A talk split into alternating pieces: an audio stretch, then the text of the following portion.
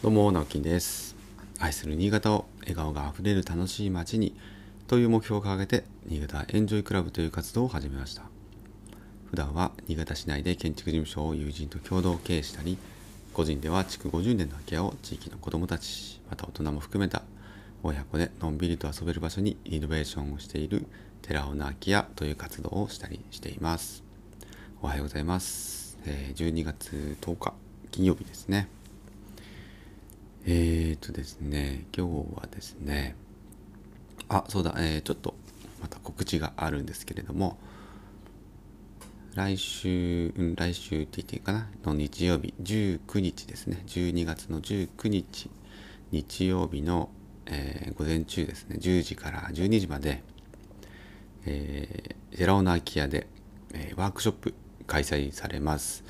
でなんと今回はですね我々が主催ではなくて、えーまあ、作家さんというか、えー、アクセサリーをですね、えーまあ、趣味で作っているということなんですけどもケンアクセサリーという方がですね、え、今回ワークショップをやらやってみたいですということでお声掛けをいただいて、え、やることになりました、え、どんなことをやるかというとワンコインでキッズワークショップという形であの綿100%のマスクに、まあ、好きなあのシールをですねこうアイロンで貼り付けて、まあ、オリジナルの可愛いマスクを作ろうというあ、まあ、非常にこう子供たちもねやりやすいんでアイロンでこうくっつけるそうなので、えー、まあ、まあ割と簡単にですねでもこう自分の好きな、まあ、シールを選んで貼り付けようっていうワークショップらしいです。えー、参加費はお一人様500円ということなので、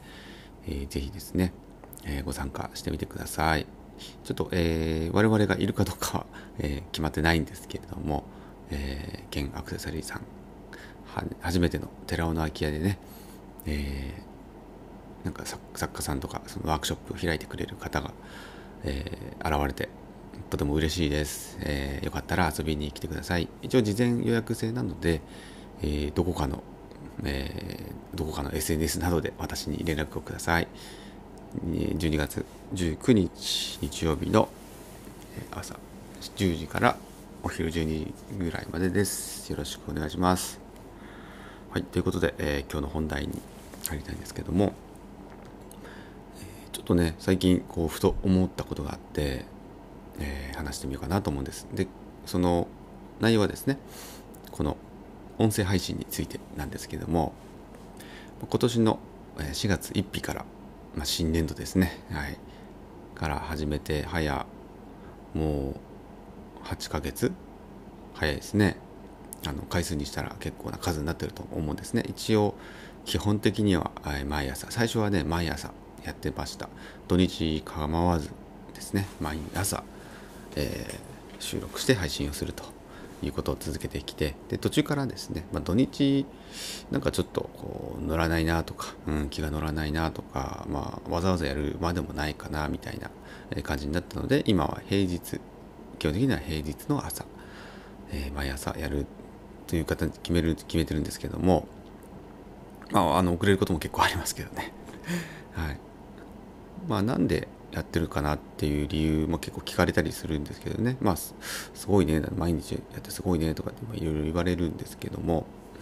あのいやまあこの収録して配信すること自体は大して、えー、労力ではないんですね、まあ、ただ話してねあのスマホを置いて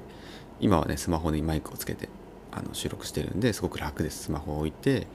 で録画ボタンを押して、えー、話し始めると。すっかりあの最初の挨拶もねもう全然その何も考えないでも言えるようになりましたし 毎日言ってるとね覚えるもんなんですよね。たまに噛みますけどね。面白いです。で、えー、まああのそのこと自体はですね、えー、もう習慣化してしまったので、えー、時間さえあれば 時間さえ朝取れれば10分ねこの話す時間を取れれば、え問題はないんですけれども嫌だなとかそんなつもりは全然そんな気分は全然ないんですね。ただですねいかんせんあの私自分自分の声と喋り方ってあのある種コンプレックスなんですよね。すごくあの気に入らないんです。すいません。なんかこう自分の声ってあの録音したやつ聞くとすっごい気持ち悪くないですか？あれめちゃくちゃ私もあっていやわかんないです。あの自分の声好きっていう人もねいるかもしれないですよ。うん、喋り方はもう最高だなとかって思ってる人も いるかもしれないんで会ったことないですけどね。でもあのやっぱ思ってたよりも全然違う声じゃんと。このね自分でこう反響して聞こえてる声と話してる時の声と聞こえてるつもりの声って言ったらいいんですかね。でなんかマイクで録音して聞いてみた声ってもう全然違いますよね。でこんな風に喋れてると思ってるのに全然なんかもうもたもたしてるしなんかこううんなんていうかな。あのどもどもってるっていうんですか。ももごもご話してるし滑舌悪いし、はい、で私よくねまああの声も低いんでね低音なので電話とかであの聞こえない感じになったりとかですね向こうが「え？とかあの聞き返されたりすることも多いです。まあ、電話に限らずですねあの普通の生活の中でも、まあ、妻にはよくよく聞き返されます。まあ声もちっちゃいっていうのもあるし低いので聞こえづらいんだと思うんですよね。だからあの全然自信があるわけでも何でもなくて始めたんですよ。で、まあ、自分自身ではねその聞き返したりって実はあんまりしてないんですよね。本当はした方がいいんですけどね。ちょっと辛いみたいなとこもあってあんまり実は聞いてなかったりするんですね。まあそれでもこう続けてるっていうのはうんあのいつかですねどこかでね聞いたんですけどなるほどなと思ったのが、ま、自分のコンプレックスに思っていることなんか周りと比べてね劣っているなとかここ気になるからあんまり出さないようにしようみたいな部分あるじゃないですか。弱点とか、まあ、私はその声とか喋り方って実はそのうちのコンプレックスの一つなんですね。でそれをまあこうやってこう公にね電波に乗せて 発信してるわけですけどもあのコンプレックスの部分って、えーまあ、裏返せばその人の特徴になるので実は愛されポイントみたいなね人にと人からとって他人にとっては、まあ、それがこう魅力的に思えたり、うん、あの実はちょっとこうコンプレックスってやっぱ弱いと思ってる部分じゃないですか、まあ、そういう部分っていうのは実は愛される人から愛されるようなポイントになりやすいんですよみたいなことをですね。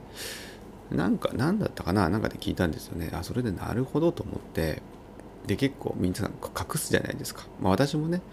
ごまかしたいと思ってましたよ、うん、でもやっぱ変えれないんですよねそのコンプレックスって。あの私もじゃあ声質をねなんかこう自分が思い通りの声に変えられるかってそんな変えられないんですよ。手術したところで多分そんな風にはならないんです。ですしこの喋り方もね、まあ、多少訓練すればあのもうちょっとねハキハキと意識意識をすればいいんでしょうけどね。今ちょっと意識してます。ちょっとずつしてます。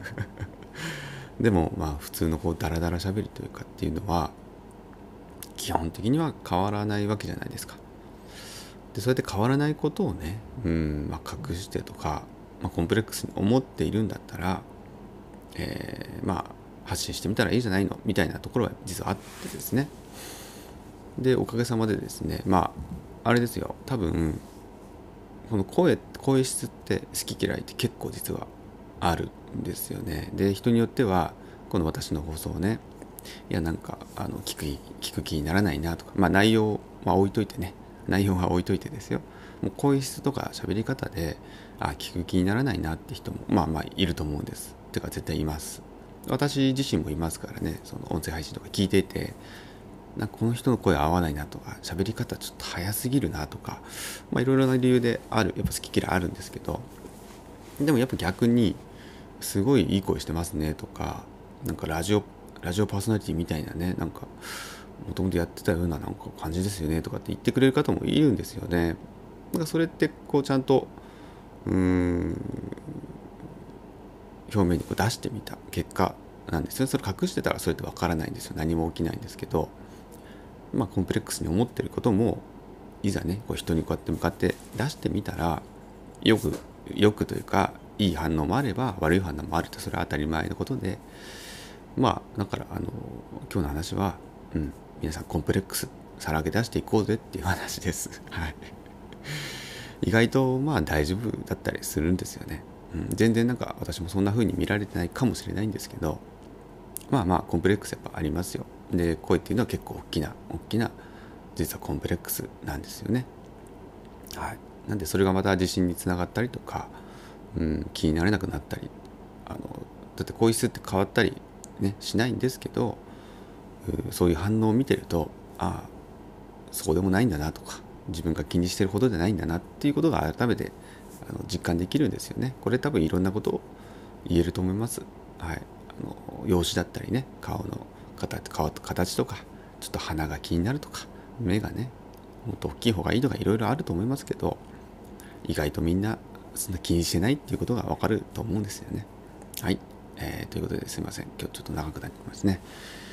はい、えー、今日金曜日ですね、えー、花金です。今日頑張ればまた明日明後日土日お休みになりますので張り切ってお仕事今日も頑張りましょう。それではまたバイバイ。